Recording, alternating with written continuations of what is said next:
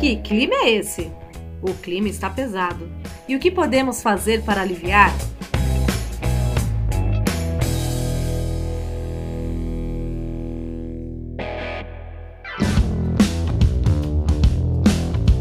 Olá, pessoal, sejam muito bem-vindos e bem-vindas ao Que Clima é Esse? O podcast que fala sobre as mudanças climáticas que já estão acontecendo e como elas impactam o nosso cotidiano. Afinal, por que estamos passando por esse climão em várias áreas. Contaremos com a experiência e os relatos da equipe do projeto Semeando Água, uma iniciativa do IP, o Instituto de Pesquisas Ecológicas, patrocinado pela Petrobras por meio do programa Petrobras Socioambiental, e com a presença de convidados que entendem muito do assunto. Mas aqui não falaremos apenas de problemas, mas também de soluções que já estão sendo praticadas por pessoas, organizações e empresas. E o que podemos fazer para aliviar essa crise socioambiental.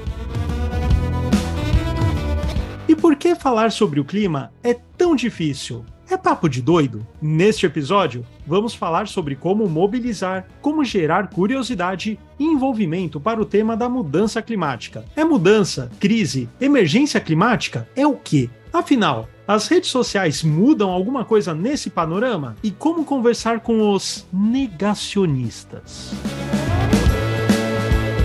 E para falar sobre isso, temos aqui com a gente Paula Piscin, coordenadora de comunicação do IP, que atua com comunicação socioambiental há mais de 17 anos. E aí, Paula, tudo bem? Tudo bem, gente. Prazer estar aqui com vocês. Perfeito. E a nossa convidada, Giovana Girardi, jornalista de ciência e meio ambiente, com foco em mudanças climáticas, com mais de 20 anos de experiência. Ela cobre os temas Amazônia, biodiversidade e política ambiental. A Giovana tem artigos publicados em grandes veículos como Estadão, Folha, Piauí, Revista Galileu, Agência Pública e é repórter e anfitriã do podcast Tempo Quente da Rádio Novelo. Giovana, seja muito bem-vinda ao nosso podcast. Olá, pessoal. Obrigada pelo convite. É um prazer estar aqui com vocês.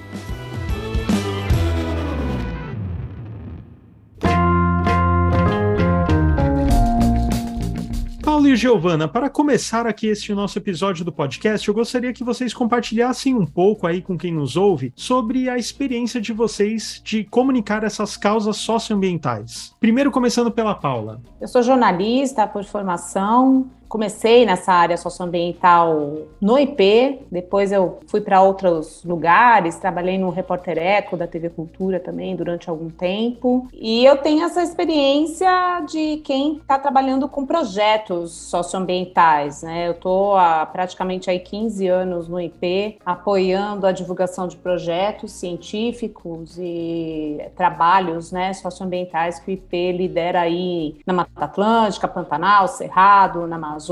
Então, sempre com um olhar muito para a causa socioambiental, né? Para mobilização de comunidades e também de opinião pública a respeito da, da conservação, em especial da biodiversidade brasileira. A minha experiência basicamente com a mídia mais tradicional, digamos assim, eu, como você disse, né, passei por essas publicações todas aí ao longo dos anos. A gente acaba no, no, nesse jornalismo às vezes mais tradicional, infelizmente, né, e talvez aí acho que a gente já possa até começar a fazer uma reflexão, às vezes focando muito nos problemas, né? Então, por exemplo, eu cobri por muito tempo a ciência do clima, né? Então, relatórios do painel intergovernamental sobre mudanças climáticas ou outras pesquisas científicas que vão mostrando o que, que a gente sabe mais sobre o assunto, né? Melhor dizendo, a ciência que vai mostrando cada vez mais como de fato está ocorrendo uma mudança do clima e como isso não só vai trazer problemas para o futuro, como já está trazendo agora, as projeções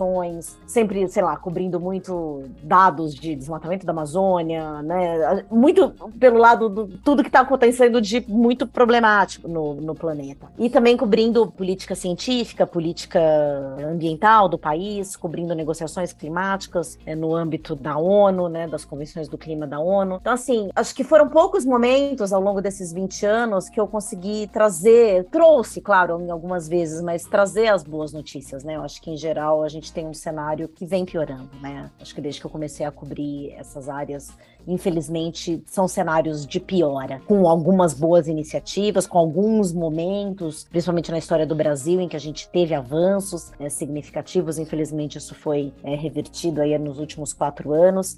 Mas então, assim, é, acho que talvez aí esteja precisando eu mesma começar a tentar trazer coisas boas aí para inspirar e para ver se dá uma agitada na coisa. Perfeito. E falando em coisas boas, Giovana, eu gostaria de falar um pouquinho sobre o seu podcast, O Tempo Quente. Eu gostaria de saber um pouco sobre a repercussão desse seu programa e por que você escolheu esse formato, né, o formato de podcast, para falar sobre esse tipo de tema que é um tema urgente a maior parte da minha carreira foi com escrita, né? Seja revista, seja jornal, seja site. Eu quase sempre fiz jornalismo escrito, né? Em texto. Isso era uma vontade que eu tinha, por um lado, né? De contar a história de um outro jeito. Eu acho que o Brasil começou a ter um, um avanço muito bacana nos últimos anos de podcasts. Acho que deu um salto ali a partir de 2020. Eu queria poder contar uma história que é de um tema que é tão difícil como a questão climática, de um jeito que pudesse parecer uma conversa, que pudesse parecer uma historinha que eu estou contando e que pudesse atrair é, os ouvintes. Então, eu acho que tem uma coisa que né, você consegue chegar nas pessoas ao mesmo tempo que elas estão fazendo outras coisas mais mecânicas. Você combina as coisas, né? Eu acho que tem uma. É diferente de você ter que parar para ler um texto, né? Você realmente precisa de um outro tipo de concentração. Então, eu achei que era um jeito de chegar a mais gente. Se eu né, cubro esses assuntos há muitos anos, mas eu percebi, assim, que muita gente me conheceu a partir do podcast. Eu até me surpreendi, assim, eu falei, nossa, olha, que bacana, tem gente chegando e agradecendo. E aí eu acho que é uma das coisas muito bacanas do, do Tempo Quente, é que a gente junta vários lés com Cresce. Então, assim, não é um podcast só sobre ciência do clima, não é só sobre os impactos das mudanças climáticas na vida de todo mundo, não, não, não é esse tipo de história que a gente está contando. Isso é, obviamente, o nosso pano de fundo, mas a gente está contando é, como o Brasil tinha tudo para fazer muito mais pelo assunto e não está fazendo porque tem gente que está é, se beneficiando disso, né, gente? Não combate ao desmatamento ou energias de fontes fósseis, de combustíveis fósseis. Então, assim, tem coisas que já poderiam ter dado vários saltos no Brasil, e, enfim, por forças econômicas, políticas, é, né, são vários interesses aí envolvidos. Então, a gente tentou contar a história um pouco por essa pegada do, do lobby, do interesse. Então, é uma história que tem bastidor, tem política, tem treta, tem tem gente que está tentando te engambelar, tem uma coisa meio do discurso, da narrativa, do como você tenta convencer alguém, né? No caso, os lobistas ali, eles tentam convencer deputados, senadores, políticos a não é, aprovar uma lei ou aprovar uma lei que seja mais que seja uma lei mais permissiva, que flexibilize, né, uma proteção ambiental e como que isso se dá às vezes nessa lábia, né? Não é só, sei lá, chegar com uma mala de dinheiro e pagar para alguém votar de um jeito ou de outro, não é isso, mas é um, é um processo que é um processo político é, legítimo do lobby, né? Qualquer um pode fazer lobby, né? Você pode chegar com o seu grupo de interesse ali e, e levar a sua demanda e tentar convencer alguém no ba com base em argumentos, etc e tal, mas como existem argumentos, como existem coisas que são assim, é um jeito de convencer é, que é muito no meu ver, assim, é muito saboroso de entender isso tudo, né? E a gente então achou que atrair as pessoas por esse lado poderia ser muito legal. Porque a gente não tá falando só de mudança climática, oh meu Deus, o mundo vai acabar. Mas olha só essa tretinha aqui, olha só essa maracutaiazinha aqui. Então, eu acho que é legal. E aí, você me, de novo, né, só voltando na, na ideia da repercussão, o que a gente percebeu é, é que é até engraçado, assim, muita gente agradeceu, elogiou, falou, puta que legal, adoramos, que, que bacana, isso deveria estar tá, ser ouvido por todo mundo, isso deveria estar tá nas escolas. Agora, que raiva que eu passei. ah, meu Deus, todo episódio seu é muita raiva que eu faço. Então, esse retorno da raiva é engraçadíssimo, assim, porque putz, é meio o drama que a gente vive, né? Eu falei, o bora passar raiva também se aplica ao tempo quente, porque. Mas acho que é um pouco a situação que a gente tá vivendo, né? Também atrair por essa indignação, por essa raiva, por essa coisa do tipo, meu, olha isso aqui que tá acontecendo, que absurdo. Foram um pouco essas várias coisas aí que passaram pela nossa cabeça na hora de de produzir o podcast. E Giovana, esse tipo de abordagem no, no seu podcast Tempo Quente eu acho que é excelente, porque assim, quando a gente fala da questão climática, muitas pessoas acabam tendo uma aversão, principalmente por dois motivos. Um, pelo caráter técnico né, pelo caráter científico que, que o assunto demanda, né, como, querendo ou não, infelizmente, a ciência é algo que fica restrita a poucas pessoas, né, ou amadores do tema, ou acadêmicos e cientistas propriamente ditos, né, então o lado técnico afasta um pouco as pessoas. E outra questão que também afasta as pessoas do assunto da crise climática é que, querendo ou não, de alguma forma, a pessoa vai se sentir um pouco culpada né? Ai, mas eu uso meu carro, ai, mas eu uso ar-condicionado, ai, eu não economizo, eu não fecho a torneira quando eu tô escovando os dentes. Enfim, esse tipo de coisa a pessoa sempre vai se sentir um pouquinho culpada, então às vezes ela até é um pouco avessa a ir a fundo nesses assuntos. E eu acho que esses dois tópicos, a, a questão técnica e essa questão da culpabilidade do ouvinte, você no seu podcast Tempo Quente consegue deixar de lado por causa dessa abordagem. É um podcast gostoso de ouvir, passa raiva, passa como você falou.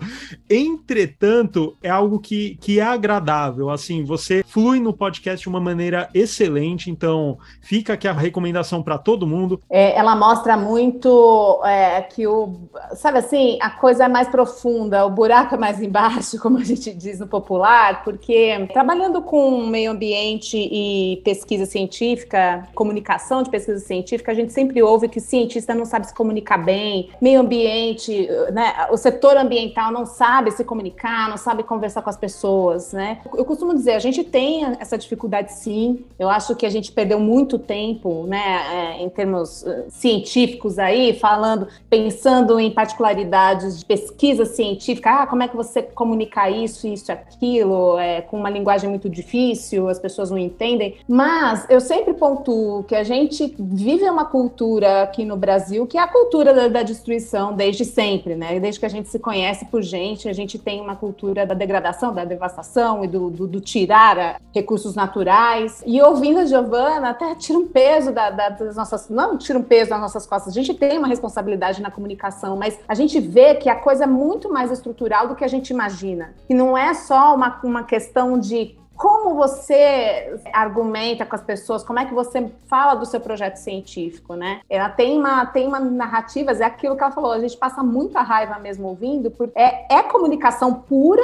né, de alguns setores que têm mais estrutura, que têm mais grana para fazer lobby e que também consegue articular outras redes e, e grupos para falar sobre um tema que a gente ainda também não está tratando dessa forma. Ela fala em alguns episódios aí, eu não, não lembro qual, Giovana, você fala assim que a gente tem muito que aprender, né? O pessoal do, do agro, é, para falar sobre, sobre isso, eu acho mesmo. Eu acho que a gente tem que, tem que olhar para isso, assim. Do... Isso é uma tônica que a gente coloca aí ao longo do podcast inteiro mesmo, assim. Como que esse lobby é tão bem, esses lobbies são tão bem feitos, né? O que, que a gente pode aprender com eles, né? Porque realmente eles estão ganhando de lavado.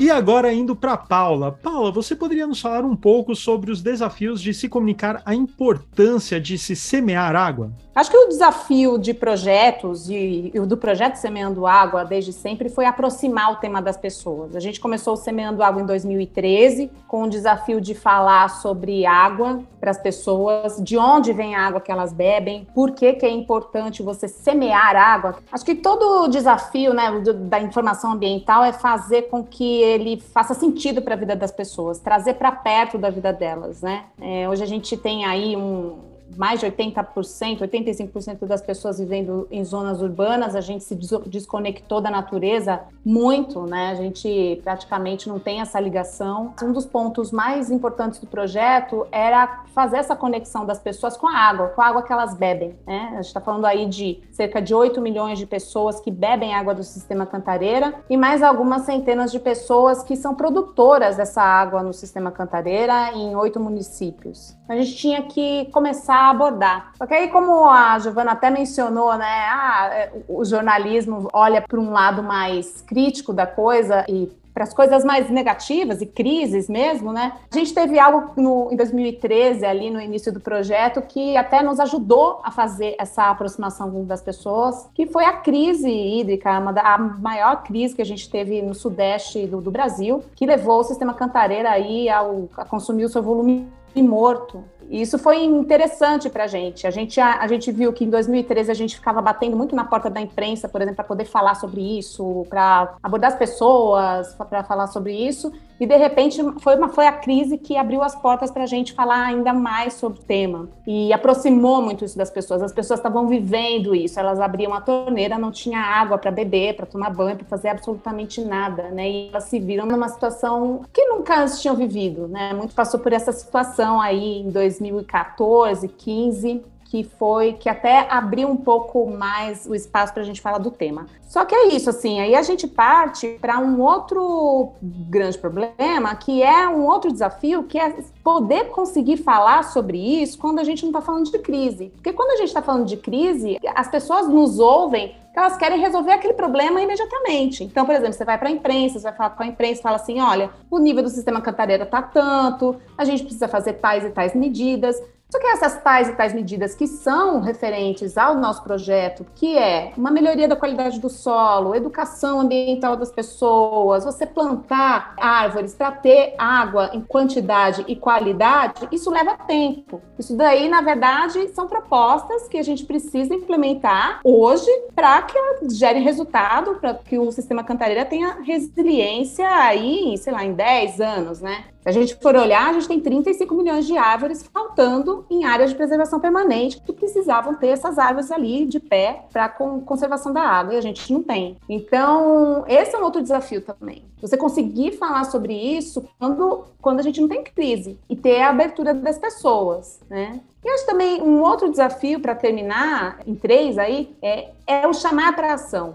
Muitas vezes a gente vê que as pessoas olham assim a, as calamidades, olha, está acontecendo tal coisa, é, a gente tem um problema ambiental aqui nesse sentido. O, o projeto ele busca muito chamar essa pessoa para fazer alguma coisa, seja é, com relação aos produtores, né, os produtores locais ali de água, então a gente está levando algum tipo de solução mais sustentável de produção para que a produção dele não só melhore em termos de ganhos né, financeiros, mas também ecológicos né, na, na sua propriedade. Então, a gente trabalha muito com essa comunicação junto aos pequenos produtores, principalmente produtores familiares, e também a gente busca falar com o consumidor, né? Porque por mais que ele esteja no campo ali fazendo, apoiando, ele tem, ele tem modos de apoiar e de participar. Eu acho que a gente precisa sempre chamar as pessoas para ação. Então ele vai participar como? Olha, é um abaixo assinado que a gente está fazendo, é apoio para a causa mesmo, né? Fazendo uma doação para que sejam plantadas mais árvores no sistema Cantareira, ele prestando atenção nas empresas de onde ele consome, é, se consome mais água, se não consome.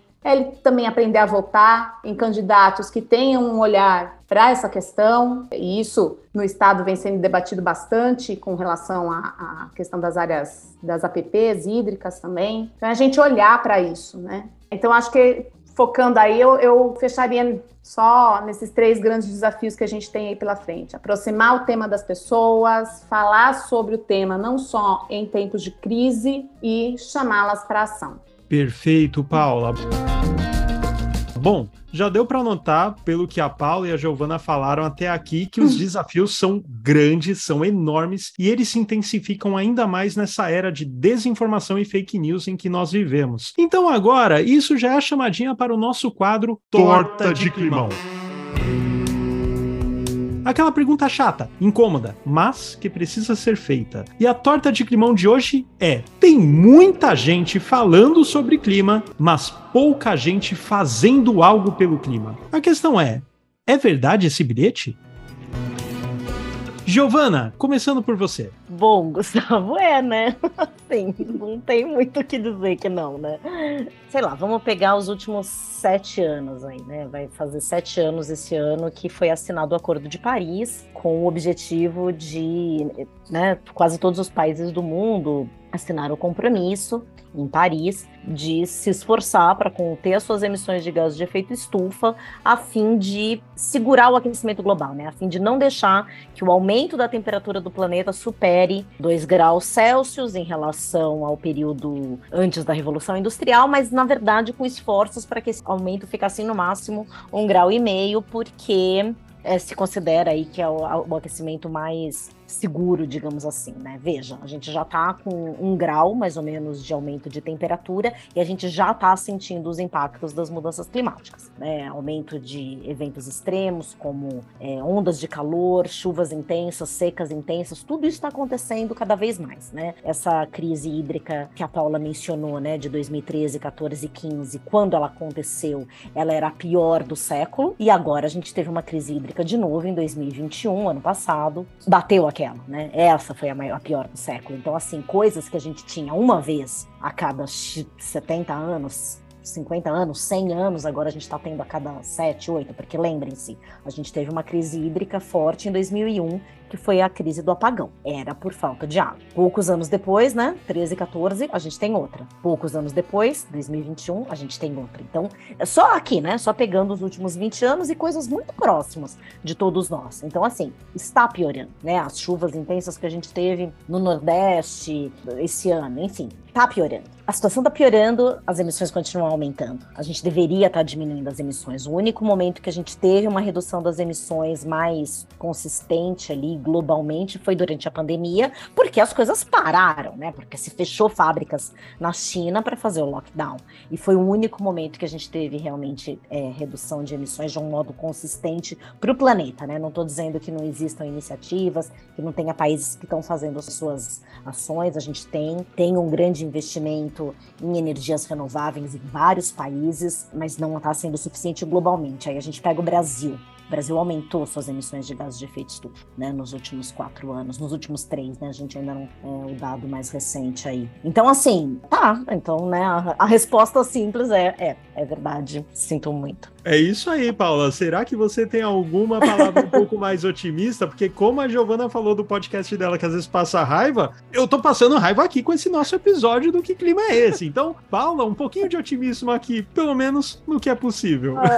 olha, o que eu venho aprendendo aqui trabalhando com IP é isso, essa resiliência, sabe? Quando tá tudo ruim, aí você pega e olha um projeto, você vai lá, olha assim, olha, a gente tá, tá mudando aqui. Eu sou da opinião da Giovana. A gente tá muito muito atrasado na questão é, climática, assim, né? Para ter um olhar otimista, eu olho mesmo para os projetos que estão sendo desenvolvidos, né? Só que é um olhar muito micro mesmo. E é bacana você olhar alguns movimentos, sabe? Eu acho interessante porque quando a gente lida com os pequenos produtores, né, que é o que a gente faz no Pontado Paranapanema, no Sistema Cantareira e tudo, você fala com eles e é, é muito interessante, porque assim, eles já sabem desse movimento, dessa mudança climática, mas já faz muito tempo eles estão sentindo na pele ali é, o que a gente passou a sentir mais próximo aí nesses últimos 10 anos aqui, né? Eles já estão sentindo a mudança no ciclo de chuva, as temperaturas ali no campo, a falta de água, né? As nascentes secando. Então não tem ninguém que você chegue lá que discorde que é importante você manter uma área verde ali para que ele possa ter água em quantidade e qualidade ali que ele precisa, né? Sobre fazer e não fazer, eu acho que também a gente tem que, tem que ter um olhar crítico, né? É, principalmente para não cair em greenwashing né? das empresas, né? Porque o que a gente vê de empresa hoje querendo dizer que faz e não faz nada, né? Eu acho que a gente precisa ter um olhar muito crítico com relação a isso. E é isso, assim, eu acho que um olhar positivo é esse, sabe? Quando eu quero olhar para o positivo, eu olho para o homem do campo ali, com quem a gente trabalha bastante. Mas eu devo dizer que a gente passa raiva também, né? Nesse aspecto que a Giovana traz, porque uma das, das coisas que eu fico pensando aqui sempre quando eu trato da, da comunicação dos projetos com as pessoas, né? Ah, vamos aproximar, vamos pedir para as pessoas participarem. Tudo que a Giovana falou, às vezes a caneta ali está na mão de quem precisa decidir e não decide decide e não vai, não vai adiante. Então, traz um pouco um sentimento de impotência do cidadão, né? Mesmo aquele que quer fazer algumas, alguma coisa diferente, que está preocupado, Parece que as nossas ações pequenas não, não, não refletem né, no, no, no, grandioso que precisa ser. Então é isso. Eu vivo essa dicotomia, eu vivo, eu vivo essa coisa praticamente todos os dias, de desencanto e de encanto, né? O desencanto no global, no geral, e aí eu acabo me encantando por essas, por essas pequenas iniciativas, porque eu acho que no fundo, no fundo, a gente quer mudar, só que a gente não tem ainda. É, é aquele grande impulso necessário que a gente que a gente precisa enquanto sociedade.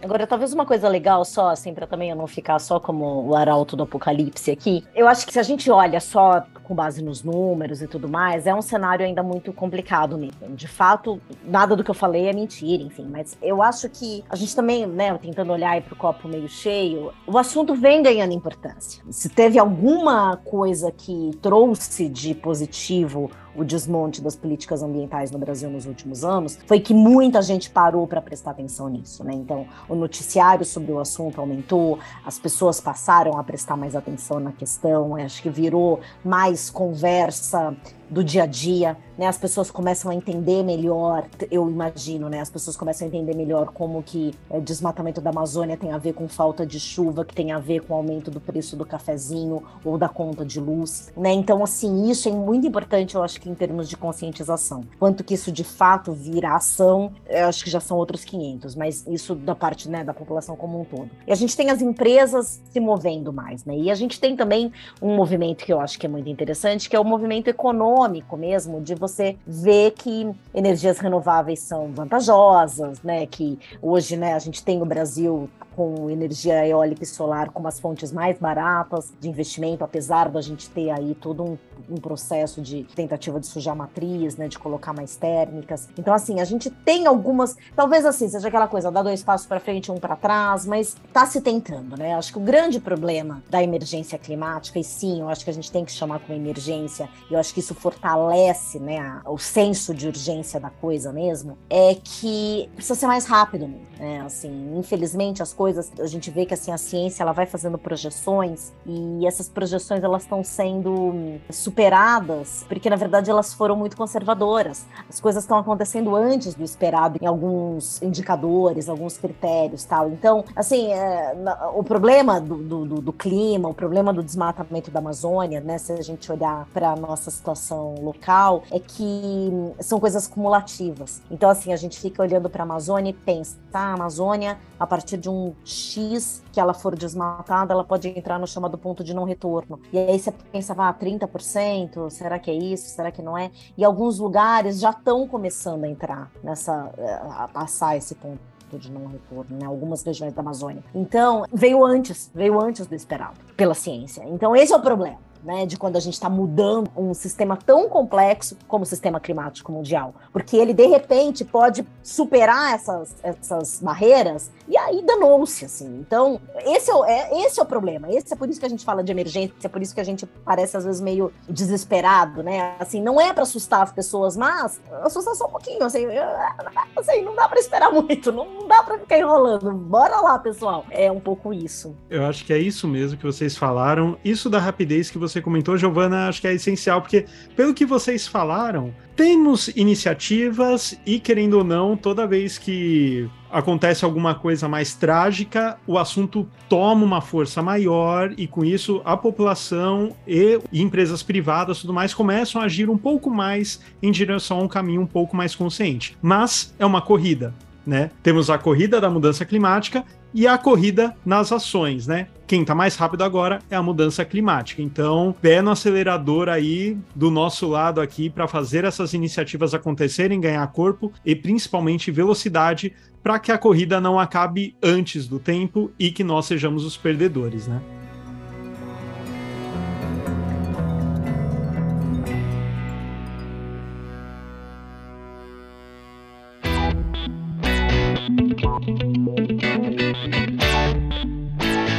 E agora arrumamos para o último bloco do nosso programa com o quadro Tá Pintando um Clima.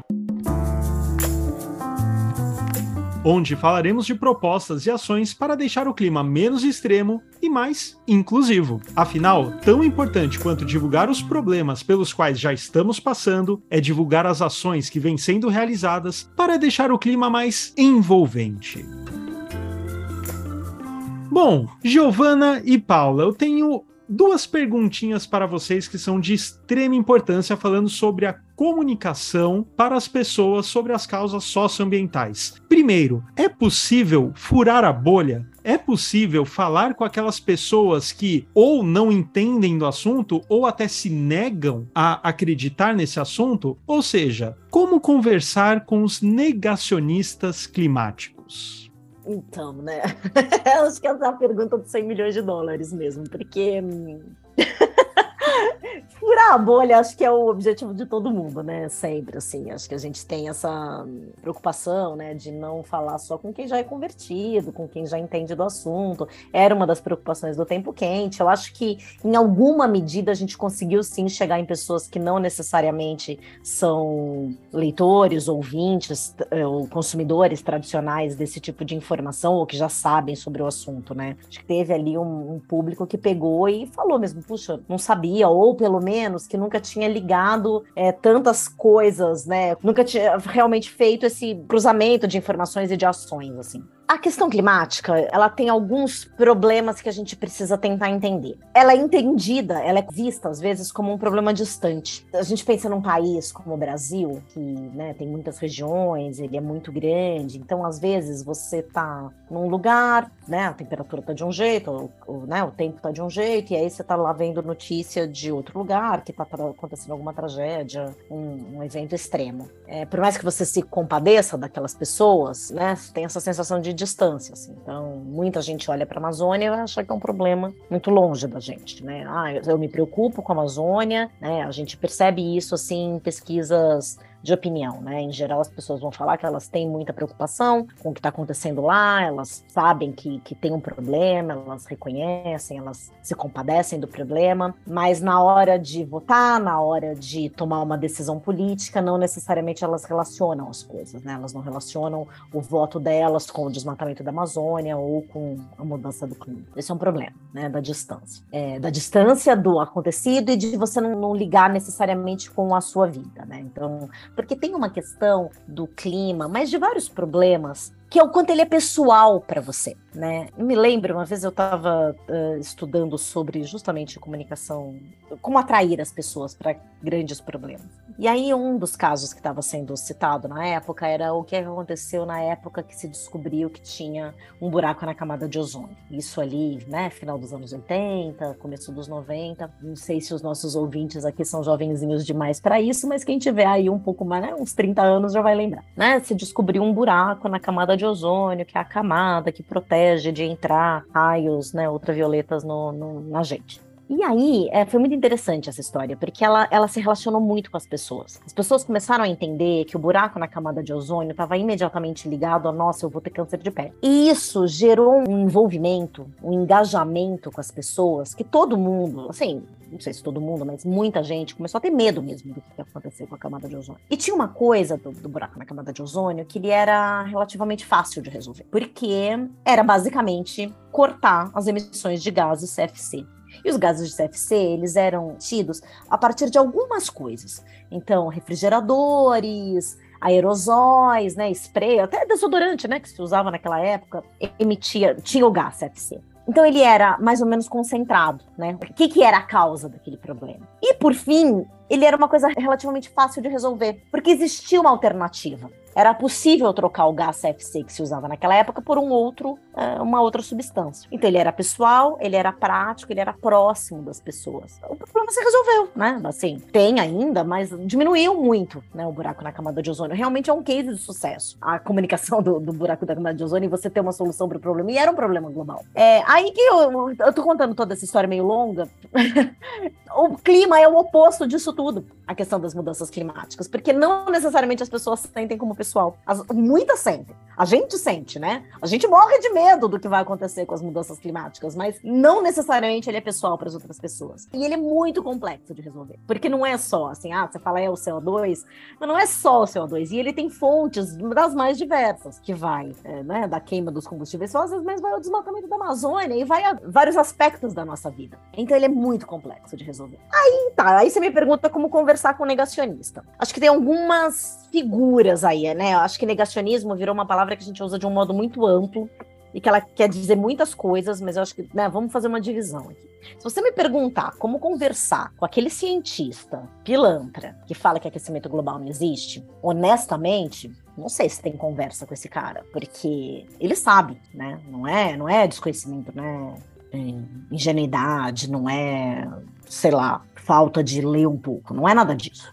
E nem é de não entender, né, o que está acontecendo, o que está em jogo. É meu caráter. Então, não sei, não tem como conversar com essas pessoas. Agora, se você me pergunta como conversar com aquela pessoa que acha que não tem, ou porque foi influenciado por políticos, ou porque foi influenciado por esse papinho, é, eu imagino que tem um grau de conversa, sim. Eu acho que é isso. Eu acho que a gente tem que se esforçar. Eu acho que tudo isso que eu contei antes é pra, porque, na verdade, são alguns caminhos, né? São algumas coisas que a gente tem que se esforçar para aproximar. Então, quando a Paula contou da crise de 2013 e foi próximo das pessoas, porque de repente elas estavam sentindo uma falta d'água que elas nunca tinham sentido, né? Que elas nunca tinham experimentado aquilo e ficou próximo delas. Acho que a gente tem que cada vez mais tentar buscar, é, buscar mesmo essas conexões, buscar essa proximidade, mostrar como que realmente o que está acontecendo no quintal da casa dela, no bolso dela, tem a ver com esses cenários. Acho que tem, tem um esforço de didatismo aí, é, de simplificar até um pouco, mas de, de explicar. É uma ciência muito complexa Acho que a gente, a gente tá falando, meu, as pessoas não entendem, mas, gente, as pessoas não entendem vacina, as pessoas não entendem várias. É, assim, tem que ter um esforço mesmo. Então, eu acho que tem um negacionista aí que não é um negacionista de raiz, né? É um negacionista meio tá no oba-oba. Então, existe, eu acho que é possível, né, esse esforço. E aí eu acho que com essas várias coisas, com exemplo, com proximidade, com, né, mas dá trabalho. Eu acho que a gente precisa conversar com várias bolhas, não ser uma ilusão de que a gente vá conversar com todo mundo, né? Que todo mundo vai querer plantar, que isso não, não, existe. Eu acho que a gente tem que saber falar com as bolhas e eu acho que a gente tem que saber falar com as esferas de decisão, com as pessoas ali que, que vão fazer diferença quando a gente está falando de políticas públicas, quando a gente está falando de algumas decisões é, importantes. Então, acho que a gente precisa se esforçar com relação a isso essa coisa de da gente aproximar as pessoas do que a gente está fazendo, né? Não pode ser ingênuo de que as pessoas não vão, ah, mas as pessoas não entendem, a gente não vai, ah, é muito científico demais. Não, não é verdade. As pessoas entendem sim. A gente tem algumas experiências de levar dados científicos para as pessoas do campo mesmo, assim. A gente faz, em Pontal do Paranapanema, por exemplo, a gente fez algumas sessões ali de manhã consciência a gente levava para as pessoas o que, que a gente estava fazendo no campo, por que, que era tão complicado delas entenderem, mas é essa aproximação que a gente precisa cada vez mais com as pessoas. E sobre o negacionismo, talvez, talvez seja isso, a gente tem que combater notícias que não são notícias, né? Que são, são falsas informações, porque é isso que leva as pessoas também a não crer na ciência e como um instituto de pesquisa que a gente é, a gente vai trabalhar sempre com um olhar para a ciência, vai defender o que é a ciência até as últimas consequências, porque é nisso que a gente confia e é isso que a gente quer levar para as pessoas, indicando caminhos, caminhos que elas possam transformar, né? E entender que aquilo faz parte da vida delas. Então eu acho que, que é mais ou menos por aí. Eu também sou da opinião da Giovana que tem, tem negacionistas e negacionistas negacionistas, tem gente que real não dá para perder a nossa energia e o nosso tempo, porque vai, vai continuar batendo nessa tecla por conta de diversos interesses. Eu acho que a gente tem que jogar com quem tá junto, sabe? Com quem realmente tá afim de fazer alguma coisa. Tem uma coisa que eu aprendi durante esses anos é que às vezes a gente fica batendo numa tecla com uma pessoa que ela não, ela não quer conversa, ela não quer saber sobre o seu trabalho, ela não acha interessante. Então, pula para o próximo. Tem que lutar com as forças que realmente podem, podem fazer a mudança, podem nos ajudar. Se é a nossa bolha, quem, quem tá aí, vamos falar com a nossa bolha e vamos, vamos expandir essa bolha. Acho que tem uma coisa que, assim, talvez a imprensa tenha pecado em alguns momentos, que é a ideia de dois lados, né? Ah, a gente tem que sempre ouvir os dois lados de uma história. Tem história hum. que não tem dois lados. A gente até brinca, né? Se alguém fala tá chovendo e outra pessoa fala que não tá chovendo, você simplesmente abre a janela e vê se tá chovendo, né? Não é dois lados. Mas então, às vezes, o, o negacionismo ele é um pouco isso, assim, ah, não, tá, não tá. Não, veja, eu não tenho que ouvir dois lados, eu tenho que ouvir, né? Tipo, tá lá, tá até a medição, eu tô vendo, tá, tá chovendo. Então, eu acho que no jornalismo de clima, talvez, é, isso tenha acontecido, né, em alguns momentos, né, de dar voz para algumas pessoas que questionavam uma coisa que é considerado consenso científico, sim, né? Então, acho que isso é um pouco é uma questão. Agora, outra coisa que eu acho que é importante sempre a gente buscar é realmente tornar a coisa pessoal, como eu falei, né? Então, por exemplo, a gente debate muito a questão do agro, né? o papel do agro. E o agro é uma figura, digamos assim, o agro como um todo, né? Como se fosse possível a gente juntar isso, mas imaginando, ele é uma figura com vários lados, assim, porque ele, ele tá na causa do problema, como um vetor de desmatamento, tem as emissões do próprio processo agropecuário, né? Então, por um lado, ele colabora com as emissões e com as mudanças climáticas, mas ele é imediatamente vítima. O agro é uma das figuras que mais sentem a, as mudanças climáticas, já está sentindo. Então, por exemplo, uma coisa que eu percebi ao longo da minha jornada é que eles são muito mais abertos quando eles começam a entender a relação com o próprio bolso, né? Então, por exemplo, várias uhum. pesquisas que têm mostrado esse impacto da perda da floresta na geração de chuva e como que algumas áreas é, agrícolas estão deixando de ser aptas para a agricultura, justamente porque elas estão ficando mais secas e mais quentes. E isso é uma coisa que gera um clique, assim. Então, não necessariamente a gente precisa falar com essa pessoa em termos de emissões, de culpa, disso, daquilo, aquilo outro, mas assim, de como ela está sendo impactada no dia a dia dela, né? Usando assim expressões comuns do campo, às vezes é mais fácil do que virar e ficar falando é, de coisas mais abstratas, assim. Então, isso também é uma coisa que a gente percebe que funciona. Nem sempre, mas funciona, né? Alguns não, alguns vão ser resistentes e pronto, acabou, porque também não é confortável se ver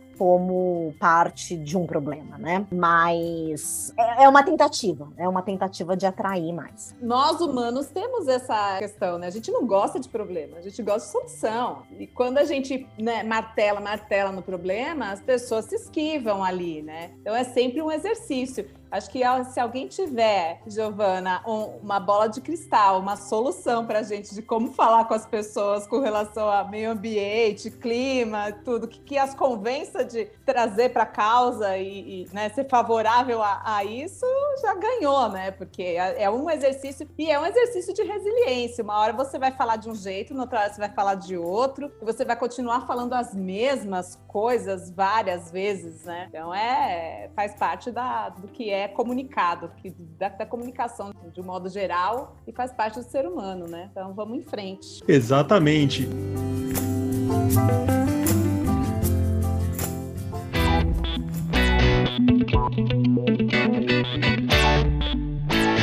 E Paulo, aproveitando essa sua última deixa, para finalizar, eu gostaria que você falasse um pouquinho sobre o que o IP vem fazendo para levar o conhecimento gerado pelas pesquisas e os projetos realizados pelo Instituto e como as pessoas que não são da área de comunicação podem ajudar. Olha, aqui rapidamente falando, a gente faz muita coisa, né? A gente trabalha com notícias, a gente leva a nossa informação científica, o impacto dos nossos projetos para a imprensa e para todos os públicos que a gente trabalha. A gente trabalha com públicos bem variados. A gente costuma trabalhar a comunicação de uma coisa só, de diversas formas, com vários públicos, né? Seja o público que está ali no campo, os beneficiados pelos projetos, até os, os parceiros do IP e também imprensa e o público que segue a gente nas redes sociais. Então a gente está com, com um trabalho aí que a gente sempre faz, o que muita gente faz também. Muitas organizações são pares também fazem muito bem. Eu acho que uma coisa que a gente faz que eu gosto muito, de verdade, eu acabei de mencionar aqui para vocês, a Manhã com Ciência, eu acho que é esse encontro. É encontro da parte técnica de pesquisa com o saber tradicional. Eu acho que essa comunicação ela é fundamental para que os nossos projetos deem certo. Então, a gente tem, por exemplo, o Encontro de Saberes na Amazônia, que a gente fez aí ao longo de vários anos. A gente conversa muito com as pessoas que estão fazendo monitoramento de biodiversidade, traz dados científicos e elas também elas têm têm dados científicos, elas têm dados ali do dia a dia delas na mata, de como é que ela faz o extrativismo da castanha. Então, isso é uma troca intensa entre as pessoas. Isso é uma comunicação pura que faz acontecer uma transformação local, uma transformação que a gente quer. Então, eu acho que desse contato saem muitos frutos importantes, interessantes e necessários para que os nossos projetos possam evoluir. A gente continuar com esse diálogo, com o diálogo de, e o entendimento de que todo mundo tem um pouquinho para nos ensinar e também para aprender com o que a gente leva. Né? É uma troca, uma troca diária. A comunicação, como eu falei, é resiliência. É, de um, um dia você acorda e fala de um jeito, no outro você usa um meme para poder falar de outra coisa e assim vai. A gente tem que mergulhar também no universo que as pessoas estão hoje, né? Tentar fazer parte do dia a dia delas cada vez mais. Encerrando aqui o nosso programa, por favor, Giovana, qual recado final você tem para os ouvintes do podcast Que Clima é Esse? Acho assim, a gente está no grande momento de virada, né? De realmente agir, evitar o pior, evitar que as coisas saiam do controle. Eu acho que ainda a gente tem essa possibilidade nas mãos. Tá cada vez mais curto o tempo, tá cada vez mais complicado e as coisas estão acontecendo. Então, é, usando aquela expressão aí, vocês desculpem meu francês, mas é a água tá batendo na bunda. Então, bora nadar, né? Dá para nadar. As pessoas sabem, né? A gente sabe como fazer para resolver o problema. Então, é fazer. Acho que não dá para desistir, entendeu? Assim, não dá para é, de acho que tudo isso que a gente falou, né? Essa sensação de raiva, essa sensação de desespero, essa sensação meio apocalíptica, mas não é, não, assim, é, a situação é complicada, mas ainda tem tempo para resolver, mas o tempo tá cada vez mais curto. Né? Então, assim, não dá, não dá para votar errado mais, não dá para deixar de agir. A gente realmente tem que construir as melhores, as melhores condições para que a gente possa sair desse buraco. Saber sair, a gente sabe. A gente só não pode errar mais. Obrigada pelo convite, gente. Foi um prazer falar com vocês. Bom, deu para perceber que estamos em um clima de avanços, mas com muito, muito trabalho a ser feito e rápido. E nos despedimos por aqui. Agradeço muito a presença da Paula Piscin e também da Giovana Girardi. Muito obrigado pela participação de vocês. E esse foi o podcast Que Clima é Esse? Uma produção do projeto Semeando Água, uma iniciativa do IP, o Instituto de Pesquisas Ecológicas, patrocinado pela Petrobras, por meio do programa Petrobras Socioambiental. Muito obrigado por ter nos ouvido até aqui e até o próximo episódio.